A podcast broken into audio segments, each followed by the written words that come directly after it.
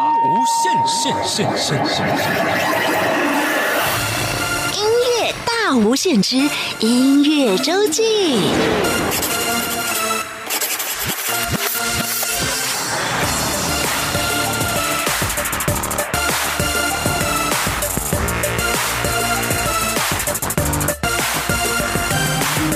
朋友，您好，欢迎再次收听音乐大无限。每个礼拜六、礼拜天是由我精灵为您服务主持的音乐周记。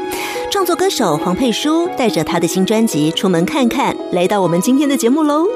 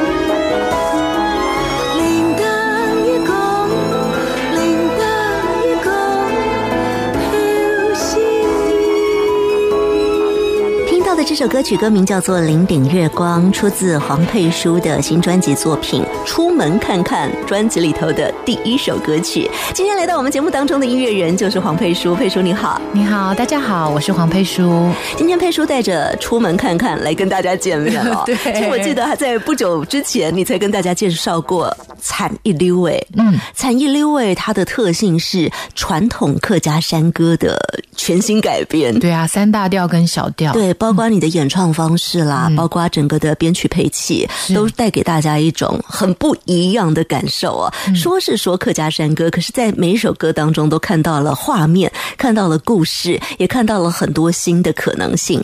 但是今天我们提提到的这一张《出门看看》专辑，好像跟之前的这个《惨一溜诶》之间是很有关联的，对不对？嗯，它其实是呃从传统歌流出来的一些歌。对啊，因为其实可能在想法或是歌词跟旋律，我觉得都会有一些有相关联的地方。嗯，对。那出门看看这张专辑呢，光看专辑名称，说实在的，真的看不出来有什么东西。你必须要真的打开了这张专辑，你才会知道这张专辑到底在讲什么。还好，我们今天有一整集的时间，可以带大家好好的来感受一下这张专辑到底在说什么啊！我们刚刚在一开始的时候就安排专辑里头排在第一首的歌曲，就是。零顶月光，这张专辑在整个歌曲的排序上也是很有想法的。嗯，这张专辑呢，其实它是用这个花啊来写女孩子的一些心境。为什么用花呢？我觉得花是它是一个非常美丽的植物，然后它又有生命。那我觉得客家在对于客家女性都会有很多一些传统的束缚或是刻板印象，觉得要有四头四尾这样子的美德。可是，在时代的变化之下呢，我觉得。好像这些东西。一可能已经慢慢的没有了啦。那我觉得用这张专辑，我想要表达的是说，大家不要用我们认识到的世界，然后去给他有一些刻板的印象。所以我们应该要出门看看，去看到也许是属于你自己看到的世界，或者是别人的看到的世界，你也可以参与其中。嗯，对。好，刚刚我们有听到几个关键词，很有意思的是，这整张专辑收录了十二首歌曲，嗯，每一首歌曲都对应。了一种花，而且呢，也可能都对应到了刚有特别提到的女人的心境。是，当然每个人的体会，每个人的心境可能感受都不一样。再来呢，这张专辑很有意思的是，他的编曲老师也很多位啊，每一位编曲老师呈现的风格也不一样。像刚刚一开始我们听到的《零顶月光》，就是弦乐为主。嗯，这位编曲老师，哎，我看他在专辑里头其他的作品也是弦乐很重的。对，然后这首还加了竖琴。哦，对。哦，这位老师感觉就是很古典的底啊。呃，先跟大家小小透露一下，古典音乐底的这位老师之外啊，我们还有其他的老师，像有些是电音底的，对，还有什么呢？还有像是传统乐器的啊，他们就是有一个团体啊，也是在实验性质的，哎，对，或者是世界音乐的。啊，世界音乐也有。嗯，那待会儿呢，我们就要跟大家，呃，今天我们以这个不同的编曲老师编出来这些不同风格的。作品都收录在《出门看看》，在乐风的呈现上，也许会有些不同，但是呢，它也有一些共同性，就是刚刚讲到的花，刚刚讲到的女人的心境。零顶月光对的是什么花呢？零顶月光对应的是茉莉花。为什么呀？呃，其实，在《产一六》这张专辑里面就已经有唱到茉莉调了。那而且在闽南的歌曲里面也有六月茉莉，所以我觉得茉莉花。它虽然小小朵的，可是它的芬芳，它可以让一整个房间都香一整年呢。所以，其实我第一句歌词我就说，种下一朵的茉莉花，它就是可以香一年，就是一年都会香啊。所以我就想说，那这么小朵的这样子的花，还有这么样大的魅力，就写想想要用这样子来表现说，一个如果一个女孩子，她如果是可能她没有很亮眼，嗯，可是也许她在。为自己扎根的过程当中，他有让自己不断的吸收养分，不断的去呈现自己想要表达的东西，它就可以让一整年都是香的。嗯，那因为茉莉花它又小小朵的，所以在歌词里面也写啊，它可以放在那个插在那个头发上面啊，对你就可以让你整个身体也是香香的。对啊，我就觉得，当然这个歌词里面也是会有讲到说它开花的时候是怎么样，它落花的时候是怎么样。可是我觉得最重要的是说。林顶月光，其实你光这四个字联想到的一定不会是茉莉花，一定想到说，哎，可能是一片树林上面的那个月亮。嗯，对。那可是说是在林顶月光，它确实是茉莉花的别名哦。对，不是我自己制造的哦，它确实是茉莉花的别名。你在写歌的时候也都有先去查这些花的对啊故事，对啊，我看了很多很多的故事，然后就觉得自己快变花痴了。花的研究专家，对，然后我就会觉得哇，这些花，你看不同的花的颜色，不同花的形状，不同花的开花季节，不同的温度，它所呈现的东西，哎，我觉得跟女人真的可以来做一个好多的串联。嗯，对啊。好，我们听完了林顶月光，而且刚刚有告诉大家，林顶月光真的是茉莉花啊。嗯，我们接下来就着这个林顶月光，看到这个月光洒下来的情境，我们可能月光下照着的是一位美人。我们来听这首歌好不好？月下美人，先告诉大家它对应的是什么花呢？月下美人其实是昙花。好，我们先来听这首歌曲。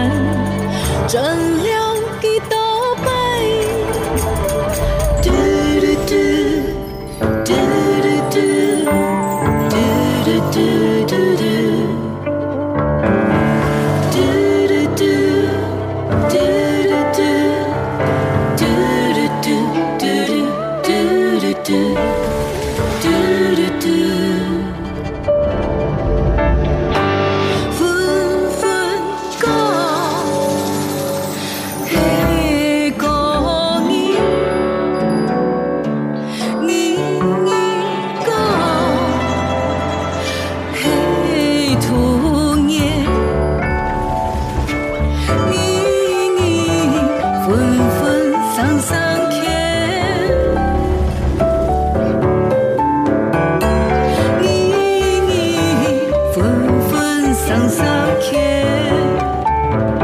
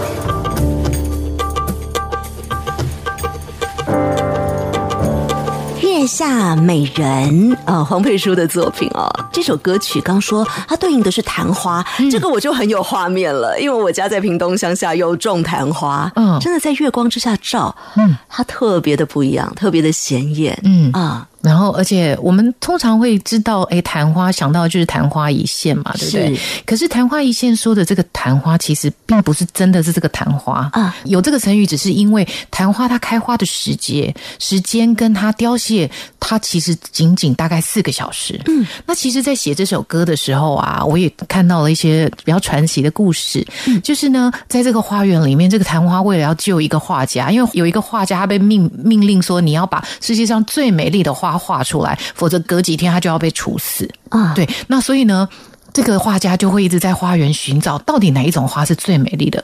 那昙花其实躲在角落里面，它其实长得并不显眼，也不没有非常的美丽。可是画家却看到了它，对，然后让这个昙花很开心。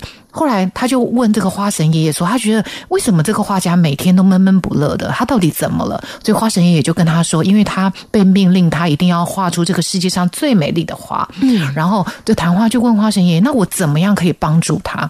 他就说：“嗯，我可以想办法让你去帮助他，可是你可能完成这件事情，你就要死掉了。那你愿意这样做吗？”昙花就说：“我愿意，因为他觉得他在角落，可是却被这个画家。”看到了他，就是在一个这么不被人家重视的一个地方，有意义了。对，然后他就这样子跟花神爷爷说：“好，那如果说他今天晚上没有再把这个最美丽的花画出来的话，隔天就要处死了。”那花神爷爷就说：“好，那我让你在今晚。”绽放，然后是绽放到最美丽的时候。可是呢，早上来临之前，你就会死掉了，就会凋谢。然后昙花就说：“好，我愿意做这样子的牺牲。”结果后来到了晚上的时候，它真的开放的比所有的花都还要美丽。画家看到了，赶快就把昙花画下来。所以有这个故事之后，我就觉得哇，太美丽了！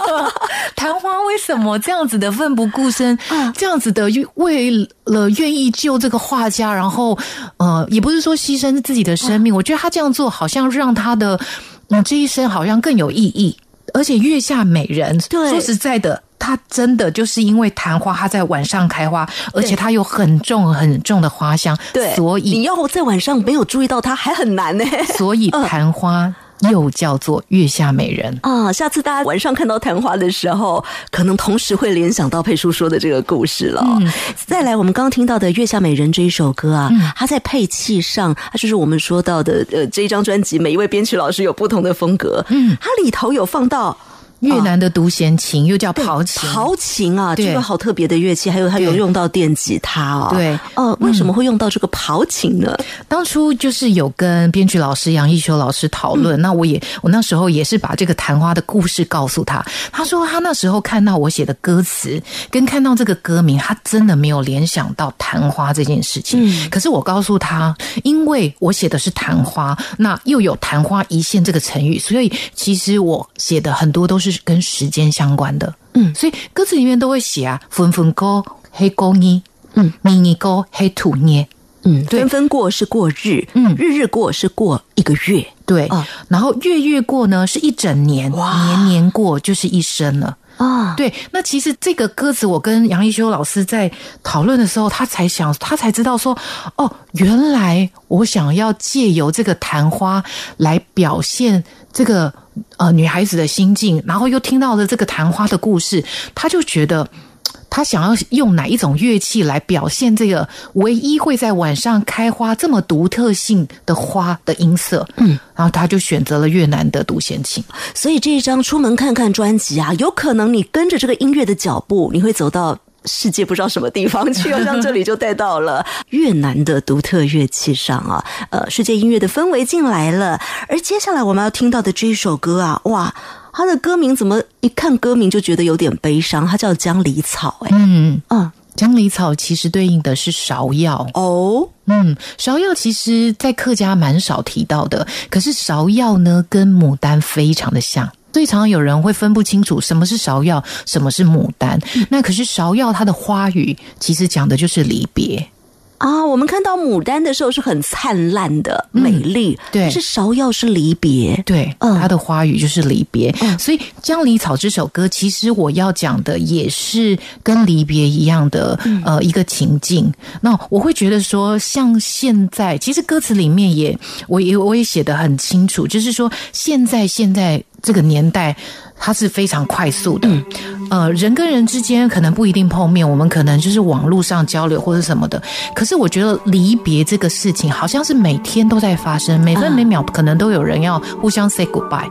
可是即使我们常常发生离别这件事情，它却还是不是让人感觉到一个习惯的东西。嗯，对。那我是借由一个看透人世间百态的一个阿婆，嗯，不论她已经经历了人生的大风大浪，当你。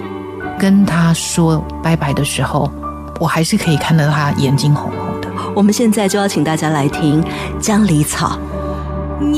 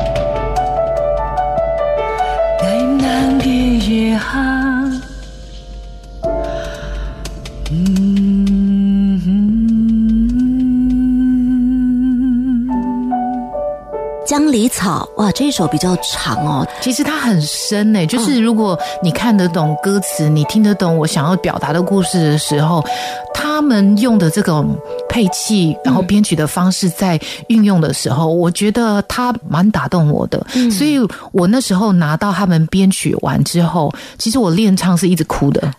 啊，嗯一方面也是他歌词也讲到离别了，对，然后我要离别，我就再加上自己他的编曲的我自己一直在内心里面打滚，你知道吗？我就想说，然后我想说，因为这编曲他们是一个 team，他们是三个年轻人，然后我想说，他们是怎样老灵魂吗？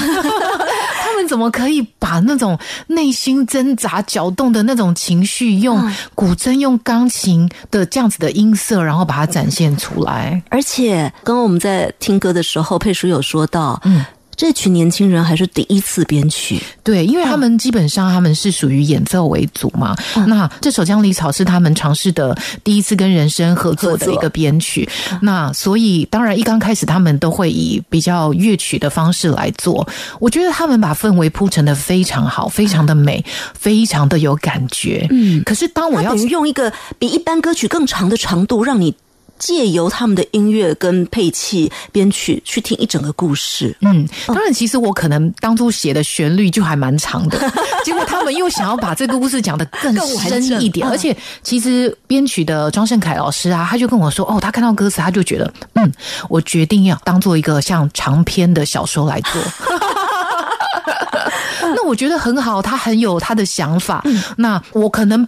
原本表达的那种离别、难过、悲伤，可能是八十分，然后他帮我推到了九十分、九十五分，就是更深一层了。我觉得很好，嗯因为我觉得如果我自己一开始就表达到九十分，我觉得好像可能太过于我们叫叫做什么撒狗血，嗯对。可是我觉得借由他们这样子的编出来的氛围之后，我觉得唱进来。我觉得好 match，嗯就是把我想要讲的东西更深一层的，让听众可以感受得到。因为光我一条声线，我觉得那力量可能还是不够的。所以刚刚我们听到的这一首《江离草》，它是嗯年轻人的第一次的编曲展现，但是很棒的是，借由他们本来很专业的音乐演奏，再加上佩叔的人声进来，嗯希望可以带给你透过音乐看到的不同的画面。嗯而接下来我们要听的这首歌，嗯，这个气氛要整个的转变了，因为刚刚讲到哦，每一位编曲老师呈现的都是不一样的风格。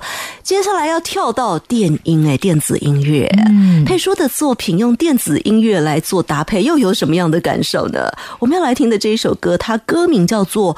对铃，它是对应到什么样的花呢？它其实对应到的是菱花，嗯菱花就是菱角的花。哎，菱花就是菱角的花。那《对菱》这首歌，它在讲什么样的？有没有故事呢？背后的故事？嗯当初其实客家啊呃，好像蛮少提到菱花的。对可是，在传统小调里面呢，呃呃，手攀花树望郎来这首啊，它是从一月唱到十二月，就是女孩子在等待情郎的一个歌嘛。那其实那时候唱这首歌的时候，真的是一月，然后呃三月什么花之类的，然后唱到七月的时候，我记得那时候就唱“今夜里来菱花开”，七月里来菱花开，牛郎织女来做对。牛郎织女也来了。对，因为七月嘛，啊。我觉得我们一提到七月，包括像在产一六伟那张专辑里面的《神内行》，也是提到了这个，因为星星，所以我就提到了牛郎跟织女，然后觉得说，哎，这个菱花它是在夏季里面开，它很特别的是，它其实是浮在水面上面，因为它是菱角的花嘛，所以其实它是中午的时候开，然后呢，七月的时候，因为它绽放了，绽放了之后，那个菱角的果实，嗯就会呃就会产生了嘛，就产生果实，变成果实之后，它们就要开始分离了。啊然后我就描写到，那就很像两姐妹在放那个风筝。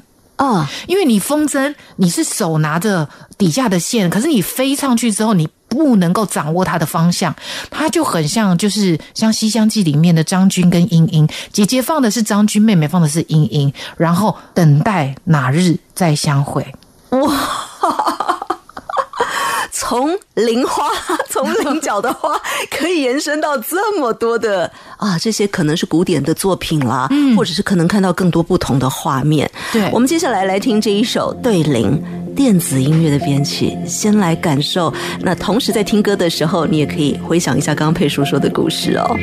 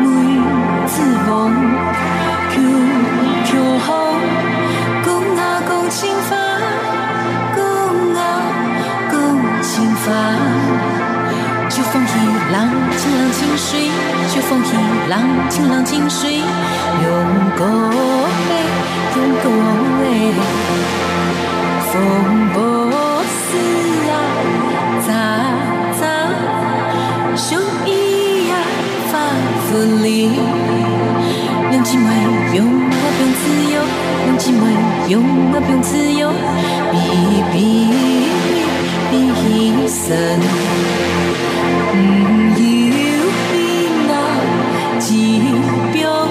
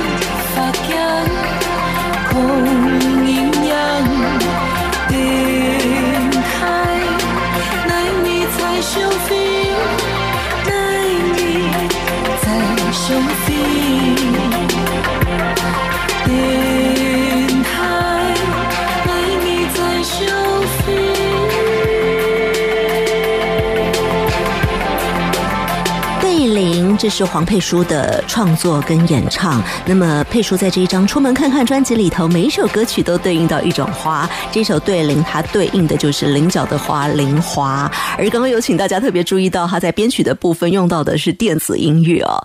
呃，在这张专辑里头用到电子音乐的这位编曲老师哦，他还有其他的作品也是用电子音乐来做一个搭配哦。嗯。怎么会有这样的想法呢？呃，这个编曲老师是 Kit，他非常的有趣哦。他其实也不是客家人，啊，可是他拿到歌词之后，他很用功。嗯，像刚才对铃，他还去查字典，到底什么是对铃？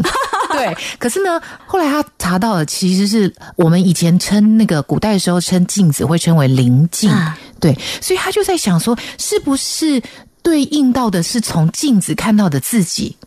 我就觉得，哎，他有他属于他的想法，哎，对。后来后，因为我其实是后来才跟他聊天，因为我觉得就是电子音乐的部分我比较不懂嘛，所以我就会放手让老师去做。那中间呢，其实我做了速度上面的变化，当初也是让他们蛮头痛的部分，就想说，哎，你为什么前面是呃，就是是快节奏，歌词比较多，巴拉巴拉巴拉，唱完之后为什么要？慢速度，那因为对我来说，就是说，你有些歌你本来就是会想说，你有些地方速度快一点，可是到了七月七的时候，我觉得他们要碰面了，那个我想要让那种空气凝结，然后暂时停留在那边，所以我整段速度就想要变慢，我就说错了的感觉。它真的电子音乐也很好玩，它就是可以用一些方式去让你不会感觉这个拍子在变化，可是你一样可以唱进来，而且我觉得。呃，这样子的编曲的做法也让整个氛围好朦胧哦。啊，对，就是原本菱花可能大家想要是菱角，对，对菱角这样黑黑的很丑，然后还蛮好吃，对不对？对对，可是没有想到说，哎，其实因为呃，我从传统歌的菱花开这个部分，然后延伸到我现在想要用花来讲述女孩子的生命，跟她一些。一生之中会碰到的事情，或者是你有什么样的期待？那其实从镜子里面，好像常常都会想说，我们从镜子里面到底可以看到自己的什么东西？我觉得那时候在跟 Kit 聊天的时候，其实对林在翻译上面，其实我也写的是 “looking in the mirror”。哦，反而不是用那个菱角的意象，是用菱花来讲。对，可是我会觉得很多东西它是可以有呼应的，对应的。我们既然看到这个字，其实它可以有别的意思，就是真的是看 看山不是山。再透过整个编曲跟演唱，再呈现另外一个不同的空间。对，哇哦。好，这里是中央广播电台台湾之音。您现在所收听到的节目是音乐大无限。每个礼拜六、礼拜天是由我精灵为大家服务主持的音乐周记。今天在我们节目当中哦，音乐人黄佩书跟大家分享他的新作品，叫做《出门看看》。这张专辑，呃，我们强调了有好几个特别的地方啊，包括了每一首歌都对应了一种花，而且呢，可能还会跟着呃，像有些歌曲会跟着那个节气啦，跟着不同的季节来做编排，然后更特别的。是这张整张专辑，它的音乐的变化性相当的丰富。编曲老师，每一位老师带来的是不一样风格的编曲，总共集结了有五六位有吧？有，也就是说，整张专辑的呈现风格最起码就有五六种以上的风格啊。那么，呃，每一首歌曲呢，佩叔还有想了很多，包括歌词之外，你看到的故事，哎，这些故事。有些时候，我们出门看看，看到这个花的时候是不会想到的。嗯，下次你要出门看看，再看到花的时候，看你想到的是旋律还是故事呢？佩叔觉得啦，每个人都有不同的体会。对，真的，你看到同，也许我们两个看到了路边的野花，我们的想法就会不同。哎，好，接下来呢，我们要听到的这首歌。路边可能比较常看到它，对，它歌名很有文学性，叫做《朝颜》，嗯，但它对应的花是牵牛花耶，对，嗯，朝颜，因为它为什么它叫朝颜，就是因为牵牛花它是在早上开的花。啊，朝颜牵牛花，我们以前小学上课的时候啊，经过那个竹篱笆都会有牵牛花，所以牵牛花我小时候好喜欢它哦，我觉得就是它会爬的满满的，然后。我在写这首歌的时候，其实当然是想到是呃牵牛牵牛，因为牵牛花的这个名词的来源，其实真的是跟牛郎有关诶。哦，对。啊，牛郎织女的牛郎又出现了。对，因为他其实呃是因为之前有一个养牛的这个农农人啊，他因为生病了，然后真的是因为他。服用了牵牛花的种子，然后而治好，所以他感激呢，就牵着自己家的水牛到了这个漫生牵牛花的地方去谢恩。嗯，对，这是一种说法。另外一个又是说，因为牵牛花的花朵里面有像那个心形的一个花纹。那个对天上星星的那个星形花纹，然后它花开的时期呢，又跟牛郎织女相会的时间相同，所以叫做牵牛花。那牵牛花它叫做朝颜，其实也有另外一种花叫做暮颜。哦，就是黄昏的时候看到的时候开的花。嗯，对，是。然后也有细颜哦，有晚上看得到的。嗯，其实木言就是我们有提到的昙花啊。对，细盐是葫芦花或是萝卜花哇！我觉得你啊，我要先问一下哦，我们这整张专辑收录了十二首歌曲，对应了十二种花。嗯，你那个时候是不是根本就是把那个花 的那个图鉴呐拿来做研究？我其实没有看图鉴呢，就是很多对应过来，其实跟传统有关，我联想到的。哦，然后当然，另外我会觉得我特别有想要写某些其他的花，我就会再去查一些资料。你写了到底有多少花的歌呀？当然就是超过就是十二首啊，最后选出这十二还有包括我其实我原本有一首曲子叫做《花花裙》呢，它也不是真的花，它真的就是写女孩子的裙子啊。对，后来那首就是选选我们选十二首就好了，这样子。好，我们现在就先请大家来听《朝颜》这首歌曲。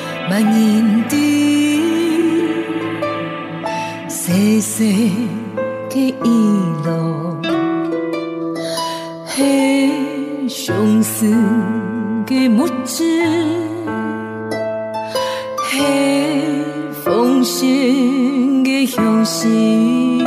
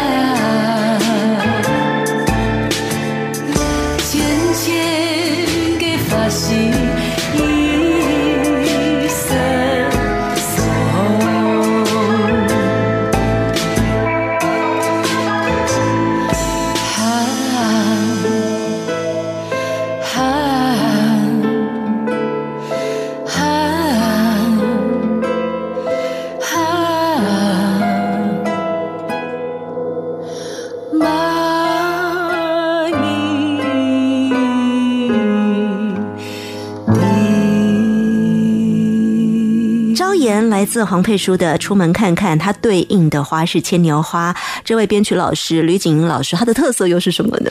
吕景莹老师他。吉他弹得非常的好，可是呢，在这张专辑里面，老师有帮我编了两首歌。那这一首歌呢，他当初有问我说：“佩叔啊，你写这个招言到底在写什么东西啊？” 因为其实太多的歌词有些是客家字了，他们也看不懂啊，然后所以也听不懂啊，只听就是看到这些文字，我就跟他讲说：“老师招言写的其实是牵牛花，然后我想要讲呃，其实它跟爱情还是有关系的，所以其实。”我歌词的第一句都说有谁知道，像那种细细的雨丝啊，它是相思的眼泪啊，然后它是红线的相思啊。对，其实因为我之前有演过相思相思嘛，我会觉得说哇，我要把我学的东西应用过来。它是一出音乐剧哦，是是是。可是呢，我当初这首曲子丢给老师之后，老师真的丢在那边一个月。他有一点小生气，也不是不能讲生气。他说：“黄妹叔，你为什么要写一首五拍子的歌？我不知道怎么开始。”你这坏人，对，挑战老师啊，对，嗯，因为对我来说，我觉得像我们在写歌的时候，你说两拍啊、三拍啊、四拍比较常见，比较常见。那像包括还有六八拍啊，也是都会用到的。我就想说。既然我在禅这张专辑里面有一首歌，它有变化拍子，那我在这张专辑里面，我要不要写一个比较特殊的拍子？嗯，对。那像那一张是新名装调嘛？对，因为它有变化拍子。我想说，好，那我就写一个二加三，我就写一个五拍的拍子好了。可是呢，我在写这个五拍的拍子的时候呢，我又没有特别真的就是二加三或是三加二来去填这个歌词啊，对，或者是四加一或者一加四这样去分配，我完全是按照。我想要把这个句子 放在哪一拍上，或是哪一个起头，我就是按照我自己念的时候的情绪的感觉去写下这个旋律。嗯，对，然后老师就哦。长度可能是一样，但是放重的位置不一样。对，因为它会影响在编曲的时候给的 grooving。对，你要怎么样让唱的人可以唱进来，或者是你要知道哪边该下牌。对，对我来说，我觉得我因为我熟悉我自己写的东西，我我知道我这个句子我想要唱多长，那我可以很容易抓到我自己要的那个感觉。可是对于听不懂的人，或是他没有特别去知道说这个语言跟表达的方式，他就会觉得那我应该。怎么开始？嗯，可是我觉得很开心的是，Randy 老师在编这首曲的时候，他好像也突破了他自己某些东西。那我就觉得，哎，这样好好玩哦！所以这整张专辑，我觉得玩起来一定很过瘾啊，因为跟很多不一样的音乐人的结合，碰撞出来的那个火花一定都会不一样。而且像拍配唱的时候，Randy 老师说：“我一定要在。”我一定要听，对，因为他也会很想要知道，说我编出来的这样子的东西，你能不能唱，或者是你适不适合，我们需不需要再做一些调整？嗯，对啊。而且在这整张专辑哦，呃，负责配唱的，我们会看到两个很熟悉的名字，一位是谢明佑老师，一位是童恩。对，那么童恩跟谢明佑老师他们自己的作品，大家可能都很熟悉了。对，他们参与在配书的专辑里头，分别担任的角色，给你的帮助又是什么呢？哦。基本上，童恩跟米友老师两个是不同个性的人啊。对，那童恩也是非常会唱的一个歌手，然后加上他是原住民，他基本上之前唱的很多都是国语歌。那我觉得说，其实很多人觉得，哎，会说客语、会唱客语歌，他已经是一个技能了。嗯，对。可是对我来说，如果我觉得想要把这些歌曲让它更有呃一些表达。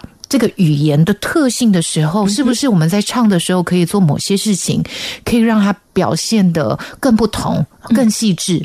那我觉得童恩在配唱的过程当中，他帮助我的这个东西非常的多。对，因为呃，我觉得像同样一个句子，或者是重复了，或者是到下一个段落又出现了，他都会给我一些意见，说你要不要试试看这样子、那样子？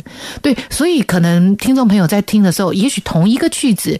我这边唱是这样唱，可是我到了下一个段落，我可能拍子会拉长，或者是我会故意切短啊。对，因为我们想要去呃，也想要让这个语言可以借由这样子不同的一个呃诠释方式，让它更有趣。嗯，那对于我来说，好像听起来也更丰富，不会说好像。我只是从头到尾把歌唱完，就这样子而已。那我觉得同恩在这一点真的是给我很多很多的意见跟想法，包括和声的编写跟演唱，都让我觉得哇，原来可以这样子，只要。这样子走，好像就可以让它更厚。可是跟我原本以前传统的和声唱法可能是不同的。喜欢和声的朋友，可能都会有一些自己习惯和声的方式。对，它刚好可以跟你的原来的那个想象的习惯方式，可以有一些打破，有一些重组。嗯哦，所以就好好玩。而且而且他有时候会写一些大跳的音让我唱，然后他就说：“嗯，不好意思哦，我我现在我自己又没办法唱，那我们来钢琴这边弹一下。因为有些东西太大跳，我真的也是需要现场听一下那个。”音到底是怎么跑？然后可以想象，一定好好玩。我们真的就是玩起来啊，玩到他都会唱这些歌。对啊，那米友老师又是另外一派的。米友老师非常感性，他有时候会觉得说：“哎，你 pitch 没那么准，或是你节奏没有那么样到位，可是你那个 feel 很好。”他就会觉得。他就要这样子。好，那我们接下来呢，来听。刚我们既然聊到了童恩哦，原住民朋友他来参与这张佩叔的客家专辑。那么在这张专辑里头呢，也有带一些，刚刚有讲到，他有很多不同的风格呈现，也有带一些原住民的特色呈现呢。嗯，这首歌曲它叫做《碎花山奈》。嗯，哦，它对应的是野姜花。嗯，那么它跟原住民的关系是什么呢？我们先听了之后再告诉大家。眼前快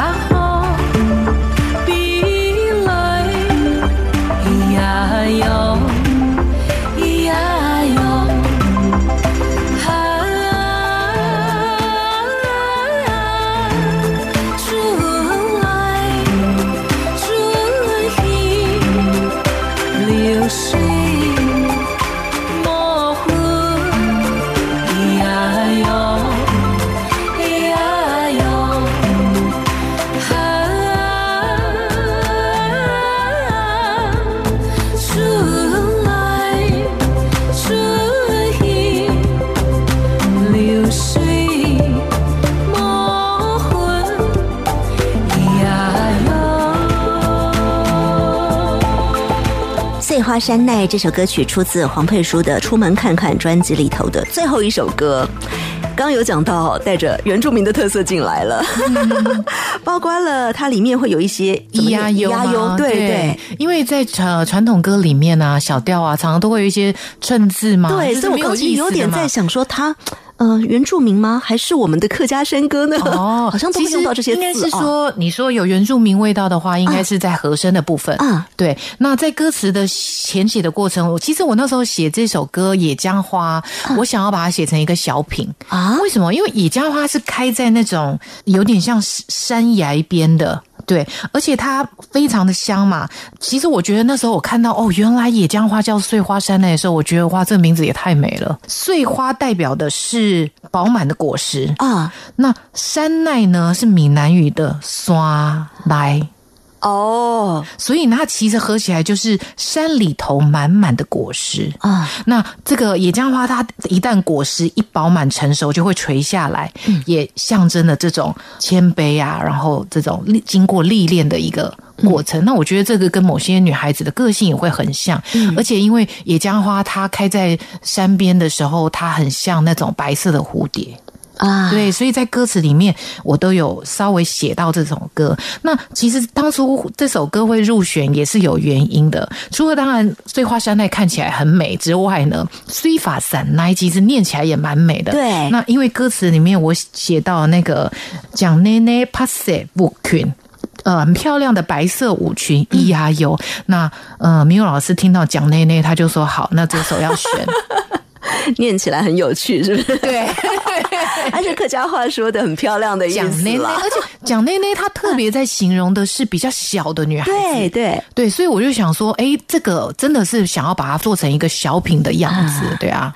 好，今天因为时间的关系，我们只能再介绍一首歌曲了。那么这首歌曲它歌名叫做《尖尖蝉》，对应的花是蝉花，蝉花其实就不是真的花了，对，它是用手工缠出来的花，是。啊，嗯，可是它跟客家非常有相关，啊，对，因为它算是呃客家的一个女工里面的一个很重要的一个装饰品，我们可以这样讲。那当然，这个我觉得呃女孩子在出嫁的时候，她是放在头上的，嗯，她需要用就是材质比较好的丝线，对，而且要非常有耐心的用手指绕着那个丝线，呃，一直缠绕，然后叶子啊花瓣这样子再把它合起来。嗯，其实要做一朵非常不容易，要花很多的时间哦，而且你要缠的够细哦，对，够密够紧，否则它会散掉。对，但是呢，《尖尖缠》这一首歌曲，它就搭配了，呃，刚说要绕那个线的时候，那个手指自然就尖起来了。对，所以我就想到说，哎，取个比较可爱的名字好了，否则好像有这些东西讲的太深沉了。那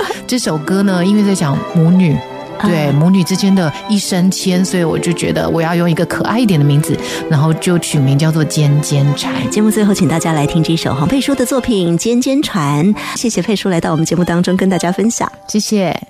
天一白见多金，黑彩的细细下肚。风风嘅花蕊，黑阿妹做嘅铺烟，爱送不出家嘅门，